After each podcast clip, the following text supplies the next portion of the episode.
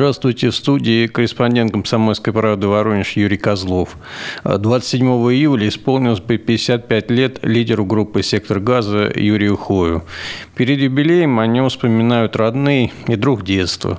В студии дочь музыканта Ирина Клинских. Ирина, э, можете вспомнить, какой был отец, строгий или добрый, баловал или нет, может быть, наоборот, Во-первых, всем держал? здравствуйте, радиослушатели, да. и вам здравствуйте.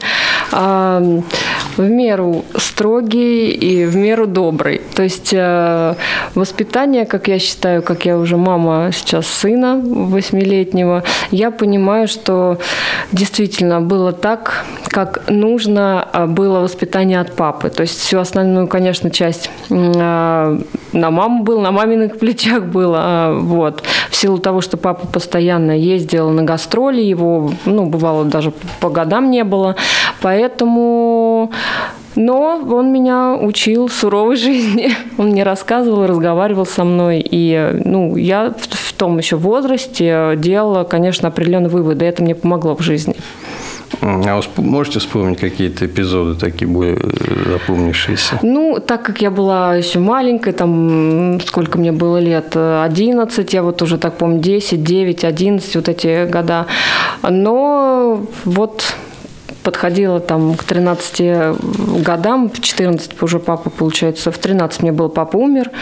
Вот, ну, он мне всегда говорил, вот, выходишь ты на улицу, где ругаются матом, курят, там употребляют алкоголь и что-то еще. Это твой выбор, как тебе правильно в этой жизни э, поступать. Ты можешь это пробовать, можешь э, как бы для себя, потом ты, главное, должна решить, нужно тебе это или нет. Вы знаете, мне даже в каких-то моментах не хотелось э, вообще прикасаться к этому.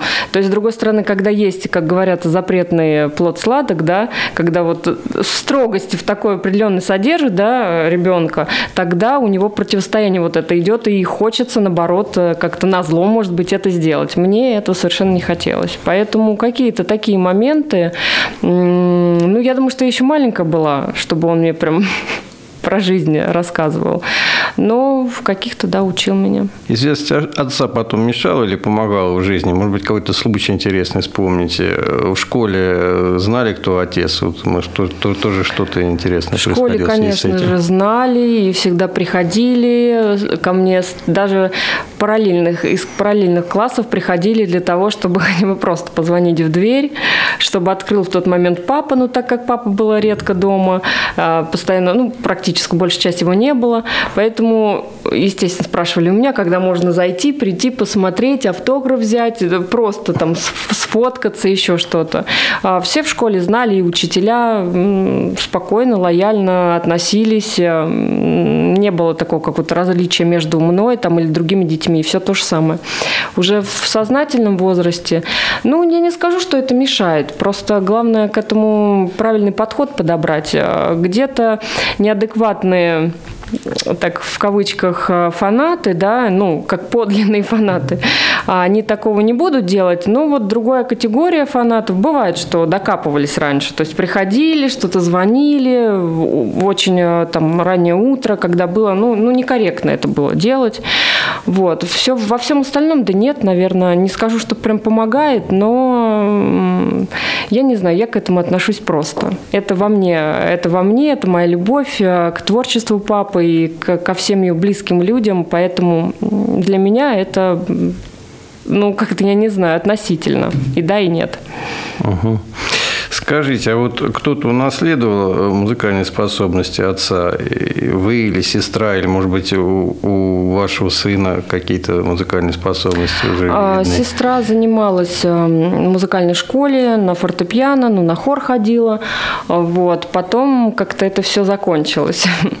А, а я, ну, я себя пробую, я себя ищу в этих моментах. Я и на ударных пробовала, ходила и занималась. Потом, к сожалению, у меня так не получилось дальше. Вот. Сейчас э, хочу пробовать э, вообще у меня в перспективе записать э, песню самой. Вот. А у сына, у сына однозначно есть творческое начало. Я думаю, что гены от, от дедушки, да и от родителей у него передалось. Он, ну, он сейчас танцами занимается, и с сентября Вот он еще выбирает, куда либо на гитару пойдем, либо учиться, либо на вокал. Ну, надо что-то просто постепенно внедрять. То, что ему больше понравится. Так однозначно есть музыкальный ребенок у меня. А как сына зовут? Матвей. В каком возрасте познакомились с песнями отца и как э, относились к нецензурным словам в них? Может быть, там что-то отец говорил, ушки закрой, что-нибудь в этом духе или ничего подобного? Вот опять же о воспитании. Да. Мне всегда папа и, кстати, мама, хотя у меня мама такая строгих правил, вот, она мне всегда говорила, и папа тоже, что лучше ты услышишь это в моих песнях, где действительности много э, правдивости, и вот такая жизнь, какая она есть на самом деле, без всяких прикрас, чем э, от каких-нибудь алкашей под окнами, да, сидящим, распивающим алкогольные напитки, нежели чем от них. Поэтому для меня, ну, естественно, мат у нас нецензурная лексика, это уже как основа, я не знаю, русской лексики, ну, потому что, по большому счету, многие на нем и разговаривают, да, поэтому ну, зазорного ничего такого я не видела в этом, спокойно к этому относилась. Я, кстати, вот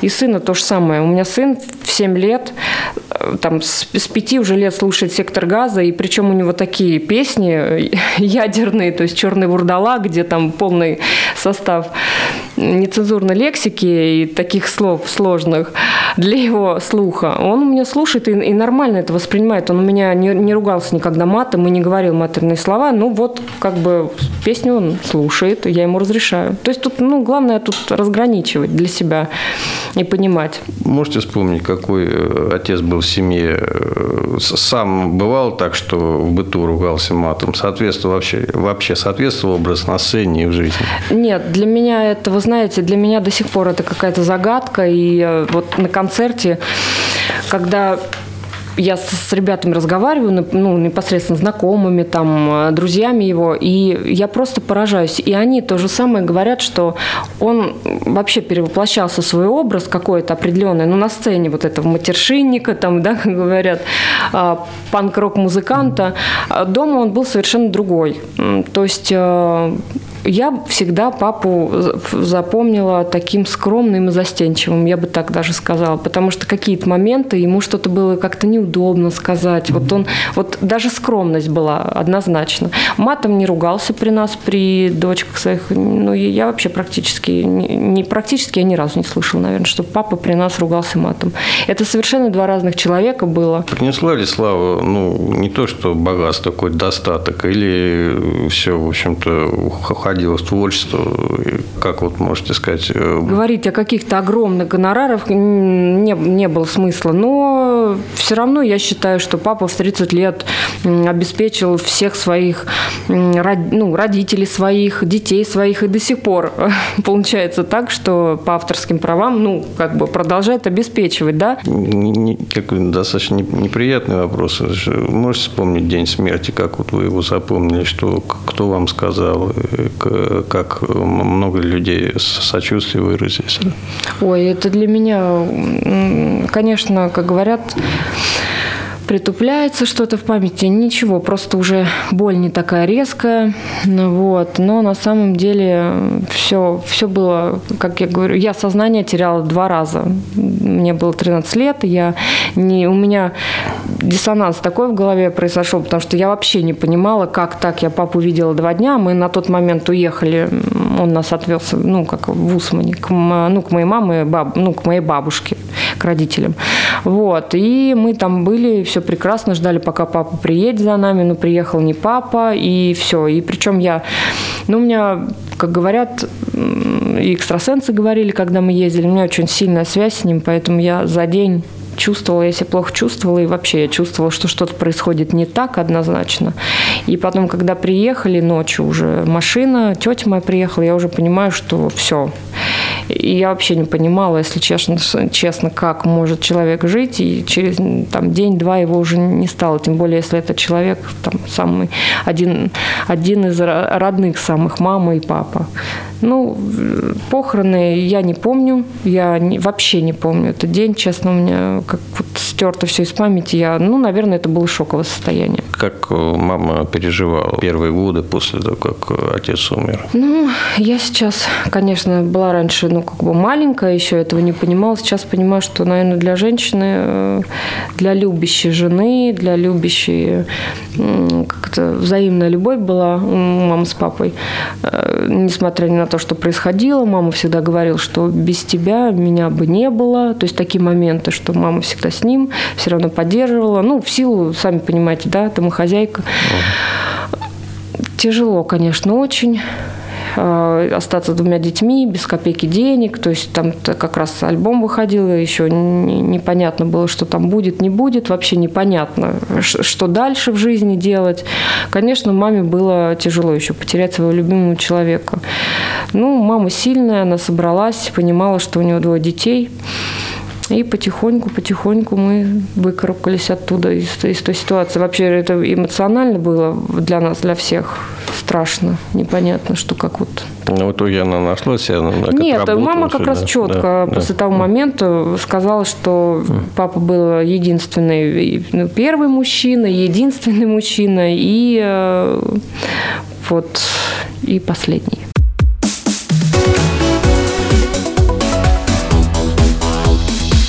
Тема дня.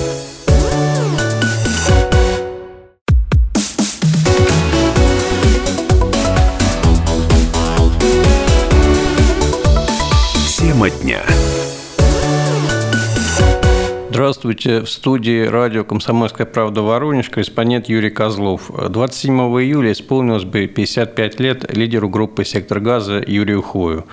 Перед юбилеем о нем вспоминают родные. В студии племянник Юрия Хоя Юрий и Принц. Э, Юрий, можете вспомнить о вашем дяде вот наиболее так, то, что, что запало в память, наиболее интересные моменты, связанные с ним? Ну, на тот момент я был маленький, можно сказать. Он, он, он приезжал всегда к отцу, запишет альбом новый. Еще в продаже его нет, он ну, приедет похвастаться, типа, пошли послушаем машину. И еще момент вот запомнился, когда он приехал, купил себе только вот машину Volkswagen Golf. Это давно было? Ну, давно. Мне uh-huh. не помню, сколько мне лет-то было. Uh-huh. Лет 13, наверное, лет примерно мне было. Uh-huh. Приехал, и машиной похвастаться, и альбомом новым. Все там, машину сели, и я, я тоже всегда с отцом с ним садился. А какой альбом уже не помню? Ну, уже тоже нет. Не, не запрещали слушать матерные песни. Так что я с ними садился, слушал. Ну, все, там, посидели, послушали. И он начинает трогаться. Машину только купил. И в бордюр бампером. Разбивает бампер. Скажите, а вот э, день, когда день, когда не стал Юрий Хуев, помните? Или... Да, я, я в тот момент был в Ильича, в деревне, где все провел, кстати, детство и мой отец, и дядя Юра. Ну, оттуда и корни бабушка вот дядя, ну, дядькина и моего отца, она оттуда. Колхоз Ильича, да? Ну, он поселок Ильича. Его там меняли, не знаю, сколько раз там. Поселок Ильича. А, Каши, как... Ну, Каширский район. Каширский. По, по Ростовской а. трассе. Вот. Отсюда сколько? 70 километров от Воронежа. Вот я был тут, на тот момент, я всегда, это, ну как, каникулы летние. Угу. Все лет проводил там. И сидели также с ребятами там на около прудика, там сидели там под гитару, песни пели, приходит сестра троюродная. Вот мне только что это сказали или позвонили, а у них, и у них в селе был, вот у них там еще у кого-то телефон раньше сотовых-то особо не было ни у кого. Uh-huh. А вот ей позвонили, или мама моя позвонила, ну, а, при, приходит, говорит, твой дядя умер. Я какой дядя? Ну, дядя Юра. Я какой дядя Юра? Ну, я вообще даже не представлял, что это он. Uh-huh. Ну, вот, ну, это Хой, говорит. Ну вот в этот момент я узнал, там как раз и все пацаны узнали, ну, с кем это лазил, все слушали раньше «Сектор газа». И на следующий день мы поехали. Получается, я жил там у, у двоюродной бабушки, у, у сестры моей бабушки, бабмаши. Угу. И вот мы вместе с ней поехали в Воронеж на похороны, на все это. Похороны не по, э, особо ну, как, ничего не за... Ну, были у, ну, ну, на воях, он где лежал, угу. еще вот младшая сестра двоюродная, ну, Лиля, его дочь. Угу. Но ей, до того момента вообще она маленькая была. Она не понимала, что он умер. Ей говорили, что папа спит. Помню, ездили, ну, отпевали в храм на Лейском проспекте. Когда хранили, дождь шел. А, ну в луче вот прощения было, мы как раз сидели в первых рядах, ну, народу много шло, толп, ну, толпа. По времени даже уже не помню, сколько там все происходило. Слушайте, а вот э, вы сейчас э, музыкой занимаетесь, вы сразу после э, смерти как-то Юрия Хоя занялись музыкой вплотную или до этого еще занимались? Нет, до этого вообще не занимались. Ну, во дворе с пацанами под гитару uh-huh. играли. Сектор газа, ну, всякие такие дворовые песни. А, так вот, как дядька умер, через год, в 2001 году, позвонила тетя, ну, жена его, ну, тетя моя, как объяснить, uh-huh. тетя. А она мне инструменты все его отдала. Гитару, электрический, ну, электросинтезатор Roland D20. А ей позвонили музыканты, вот, с кем он был последний. Игорь Никеев, Вадим Глухов. Ну, хотели помочь продать инструмент, если надо ей. Ага. Они же музыканты, они знают там куда и что. А она сказала, что отдала племяннику. Ну, они ей сказали, пусть он нам позвонит. Мы его там подучим, научим, покажем хоть как там клавиш включать. Ну вот я звоню Игорю Никееву, он как раз жил от меня на две остановки. Он, я на Гвардейском, он на Полинцепенко. И он меня сразу, ну, здрасте, здрасте, ну, они же там дяди для меня. Это ага. было сколько? 18. Э, ну, приходи ко мне. Я прихожу, вот я сейчас по телефону поговорил с тобой, вот как будто э, сходим. Ну, голос просто говорит, так, так похож, говорит, у меня говорит, мурашки по коже, говорит, я говорит, как будто сейчас вот, ну, что ты говорит, увлекаешься музыкой, я говорю, начал, ну, давайте попробуем. По, по... Вот с 2001 года по 2005, можно сказать, меня обучали. Ездил я почти каждый день в северный район кафе «Лагуна». Раньше там была, сейчас, по-моему, нет ее. Угу. Они там работали, ну, как кабацкие музыканты. И вот там каждый день почти были репетиции ну, до, до открытия кафе. Ну, Глухов и Никеев так э, трагически жизнь закончили. Последние дни общались с ними, что ну, вот, могло произойти? А Никеев жил перед, ну, ну, последнее время вот жил он в Сочах. Вот мы записали в 2010-м альбом там. Я к нему ездил, и там мы записывали альбом. И вот он вернулся в 2014 году, и все, вот мы опять нашли московских музыкантов, уже ну, вот начали возвращаться ну, к творчеству. Начал работать на воях адмирал Нельсон, и, можно сказать, на сцене умер. С, ну, тромб. Тромб оторвался. Угу. Ну, ну, ему стало плохо, он со сцены ну, сошел, сел на стол и все, и упал. А вот Глухов как-то вообще э, странно пропал. Ну, вот нашли. это, да, это пропало его не было сколько-то месяца три, наверное. Потом его нашли в лесу. Ходит много разговоров, что едва ли не злой рок там над э, музыкантами сектора газа висит. То есть вы считаете, что это как-то оправданно или это бредни? Да ну, это, я в это просто не верю. Остались же музыканты много еще. Ну, ну первый состав. В Воронежске остались Кущ, э, Леха Ушаков, клавишник. Барабанщик, конечно, вот он тоже злоупотребляет. Татьяна Потеева сейчас в Москве, которая вот пела с ними на сцене. Лобанов тоже в Москве гитарист. А часто на могиле бывает? Еще я смотрю, был на могиле, там все исписано. Часто люди приезжают, как вот сейчас. Ну, в любом случае, вот эти даты 4 27 июля ну, годовщина смерти, день рождения его. Ну и так заезжаем. Ну, я не, а сейчас в основном заезжаю, когда народ нет никого. Просто приедешь, там толпа, да еще и некоторые пьяные. А как так получилось, что вы с, с, фактически последние годы с Марьей Кузьминичной жили? Вот вы, а не там дочки Хоя? Как? Ну, у нее, как дядя Юра купил квартиру им. Угу. Они жили раньше на Солковском, ну, в семье. Угу. А он купил родителям отдельную двухкомнатную. А получается, ну, дед умер, хотя у меня он, получается, не родной дед. Умер, она осталась одна, но она не хотела ехать туда, к ним, в широком-то обратно, ну, типа, говорит, оттуда ну, переехал от вас, и опять к вам. А с ней тоже, ну, как, они жить тоже не хотели. Ну, к ней переезжать. uh Ну, а, и, а что делать? Я и с ней, с ней жил, с женой. Uh Потом сестра у меня старшая, ее с работы ну, как сократили мясокомбинат Воронежский наш. Сейчас его наверное, вообще закрыли. Да сейчас ходят слухи, что его, ну, ну да, что Ну вот, ее, сокра... ее сократили, да. ну ты не работаешь, вот живи с бабушкой, я просто, я тоже не всегда там могу. Ну, я с ней прожил где-то 6 лет, потом уже жила моя сестра. Она что-нибудь э, разговаривали час, что-нибудь вспоминала, любопытно о сцене. Так вот, можете, или так в смысле, вообще, ну, ахуй, ахуй, да. Ну, в последнее время она уже все уже, ну, как, ей уже было сколько лет-то, угу. 82. Она меня сынком, ну, бабушка, бабушка, сын, сынком называла.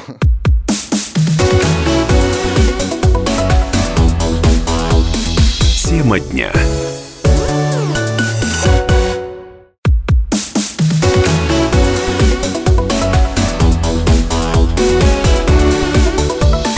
Тема дня. Здравствуйте. В студии радио «Комсомольская правда» Воронеж корреспондент Юрий Козлов. 27 июля исполнилось бы 55 лет лидеру группы «Сектор газа» Юрию Хою. О нем вспоминает друг детства Игорь Лобашов. Ну вот э, вспомните, как, как первый раз встретились с Юрием Хоем. Помню я этот момент очень хорошо. Это старая 30-я школа, расположенная на Воях, в которой сейчас располагается музыкальная и э, школа Олимпийского резерва по боксу. Вот. На первом этаже наш класс размещался. Это был второй класс, он пришел пришел к нам учиться не с первого класса, а со второго. На тот момент я сидел за одной партой с Галей Тихоновой. И наш руководитель классный, Жанета Андреевна, она ввела в класс мальчика, Почему-то мне вот это больше всего в памяти осталось, что у него была такая непропорционально большая голова относительно тела. И она сказала, что вот этот мальчик будет учиться в нашем классе. Звать его Юра Клинских. И она сказала, проходи, вот э, садись за вторую парту с Игорем. А Галю Тихонову ее просто, я не помню уже куда, кому-то еще отсадили, там какой-то девочке. Ну и вот так и произошло первое как бы мое знакомство, которое потом и продлилось длительное время. Мы дружили с ним как в школе, вот, так и переписывались в армии. Мы служили в разных. Он служил э, на Амуре э, водителем, механиком-водителем плавающего танка. Вот, переписывали с ним всю службу. Э, демобилизовались э, там очень близко, практически одновременно. Он меня вообще поражал своей феноменальной памятью. Э, в школе он учился плохо, перебивался практически с двойки на кол. Я, я вообще запомнил очень такой момент. Я, я не помню там более таких... В начальной школе нас же с пятого класса перевели в новое помещение 30-й школы, в которой сейчас она и размещается на воях на баррикадной. Вот. Но я помню, что с пятого класса точно он ходил все время с одной папкой. Во-первых, мы ему первоначально вообще все завидовали. У нас у всех были такие э, в Советском Союзе стандартные портфели иранцы, практически одинаковые, ничем не отличающиеся друг от друга. И вдруг наш Юра приходит с такой папкой на молнии. Вот. Мы ему завидовали, как у нас ни у кого таких папок не было. Он, он, он такой походил на такого маленького начальника с этой папкой. И с этой папкой он проходил до 10 класса. Она, значит, э, что только с этой папкой э, мы не делали. Дети же, они такие веселые э, сами по характеру. Мы ее протыкали циркулем и поджигали. Делали на ней ручкой всякие надписи на этом дермантине коричневом. Вот. И выглядела к 10 классу она, конечно, уже таким боевым атрибутом. А. И он ходил с одной единственной тетрадкой последние годы. То есть у него, он в ней писал все предметы. И э, это самое, там, математику, там, ну все, он писал в одной только тетрадке. То есть у него в этой папке была одна единственная тетрадь. Э, вот. Я помню, Тамара Дмитриевна, преподаватель математики наш, она когда на, на него злилась вообще, она вбирала эту тетрадку, его подкинула вверх, и эти все листы разлетались по классу. Э, вот. Э, но как-то у нас класс был достаточно дружный, у меня вообще в моих одноклассниках остались э, такие положительные воспоминания. Ну, как-то все поднимали эти листки, ему передавали, он их опять складывал в обложку этой тетрадочки и успешно продолжал с ней ходить. Он практически в русском языке не знал никаких правил правописания вот, которые в те времена с нас требовали, мы их заучивали mm. наизусть, там жиши, там всякие э, правила. Но он писал диктанты, изложения сочинения, в которых никогда не делал ни одной орфографической ошибки. Он меня этим поражал, просто не зная правил. Он очень точно э, писал не только слова, но и расставлял знаки препинания. И э, будучи как бы таким твердым хорошистом, вот э, я не стесняюсь, не скрываю, я у Юрки, я у него списывал буквально диктанты, это самое, знаешь, что он не делает ошибок. Э, вот. И э, очень много читал. Очень много читал книг он, очень был начитанным. А разные? Э, У него была очень хорошая библиотека, и я очень часто просил, особенно э, такие приключенческие книги, вот благодаря ему, конечно, мы были поклонниками Фенемор Купера. Он, он вообще еще был громадным поклонником индийского кино. Вот для него был культовый фильм «Это месть и закон». Вот этот «Месть и закон», вы не поверите, мы с ним посмотрели раз 50. Мы могли в день сходить на 3-4 сеанса этого фильма. В день. Мы за кинотеатром там сжигали как-то, выбрасывали, вот раньше же были такие киноаппараты, где крутили пленку, и достаточно часто были порывы этой пленки. То есть, uh-huh. ну, в старых фильмах вы, наверное, видите, все кричат ну, сапожник, свистят, uh-huh. там, перезаряжают, склеивают, там, я не знаю, что они там делали, и начинают показ снова, ну, фильма. Uh-huh. Вот. А вот эти куски обрезанной пленки, ее просто выкидывали там э, за клуб. Э, вот э, мы с Юрком и находили эти куски, и с этих кадров делали сначала негативные, а потом с этого негатива э, ухитрились, научились делать фотографии из этого фильма вместе с законом. Мы, делали фотографии с ним. Вообще, ну, э, очень очень э, понятно, это Зита и Гита, Рам и Шам. И еще э, такой культовый фильм для него был, это «Танцор диска». Вот э, «Танцор диска» был один из любимейших фильмов. Вообще он был поклонник индийского кино сам по себе. И хочется еще один пример привести. Как-то э, учитель географии, у нас вообще в основном женщины были учителями, но учитель географии был мужчиной. И он его вызвал к доске и, значит, э, э, попросил показать какую-то страну. Я не помню сейчас, какую же страну. Э, Юра Кукаской что-то ползал-ползал по карте под общий такой улюлюканье смех класса и не нашел то, что он ему сказал. После этого он не знаю где, раздобыл карту мира, такую громадную, во всю стену, повесил у себя в комнате, и он выучил эту карту мира вообще наизусть. Вообще наизусть. Я к нему приходил в гости, но мы очень часто встречали. Я у него очень часто бывал. Он у меня очень часто бывал. Мы очень близко дружили с ним.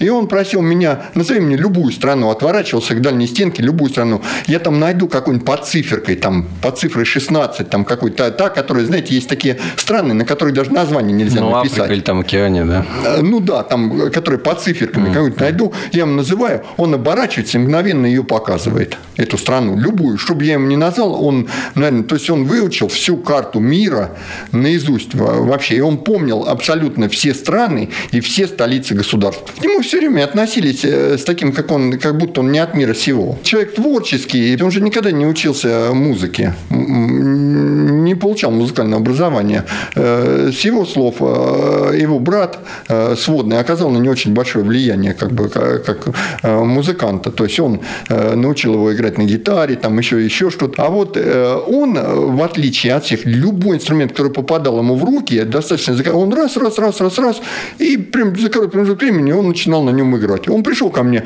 и впервые в жизни увидел у меня балалайку, на которой мой отец играл. Он взял балалайку так, сяк, так, сяк, и начал на ней играть. Вообще, хотя он никогда ее в руках не держал. И сколько помню, он все время сочинял что-то. Все время он сочинял на уроках, он писал поэмы, писал стихи. Это с детства он это писал. Он придумал различные различные там игры. Он придумал э, догонялки на, на баскетбольном э, на, баскетбольная стойка, которая во дворе школьного двора наша была, он придумал на них догонялки. То есть мы как обезьяны лазили по этой стойке, пытаясь догнать друг друга. Там сначала нас было двое, трое, потом э, весь класс, а потом уже и вся школа начала э, лазить. И мы на перемене выскакивали во дворы и начинались эти бесконечные прыгалки по, по этому щиту, по баскетбольному туда-сюда, по этой стойке вверх-вниз в догонялке. Заигрывались так, что опаздывали на урок на 5-10 за 15 минут прибегали все мокрые в класс, ерошенные, садились, это самое. Вот. Э, конечно, с этим человеком соскучиться было невозможно. Он же э, в милиции 5 лет в ГАИ работал. О, вот. Стоял очень часто, он стоял, я в то время работал на автобусе на втором маршруте, и э, он стоял возле пролетария, вот на этом треугольнике, там был там треугольник, вот. у него был служебный мотоцикл, он на мотоцикле ездил, на, на гаишном таком, полицейском желто-синем.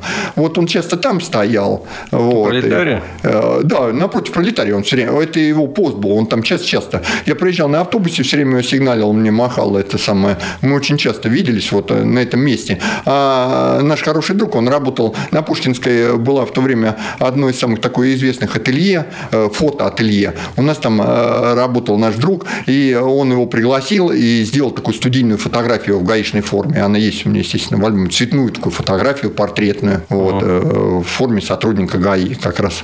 Вот. И очень часто он стоял на углу площади Ленина на, на своем мотоцикле. Вот. Он, кстати, был такой э, непримиримый гаишник вообще.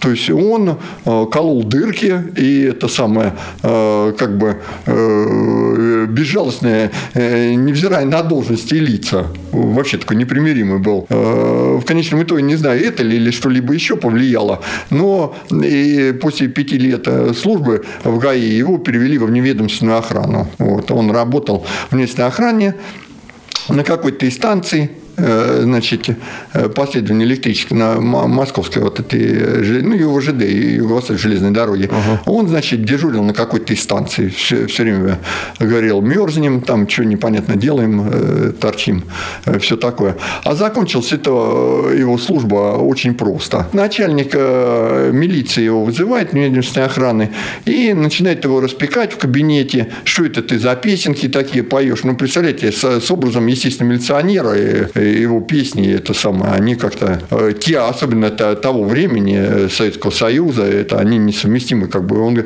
и в конце этой распекания он ему говорит, ты либо это самое, э, с полной уверенностью вообще, что выбор будет однозначным. Он ему говорит, ты либо эти песенки там пой, это самое, либо служи в милиции, это самое, что-то одно делай. Вот. На что Юра сказал, ну, значит, буду песенки петь.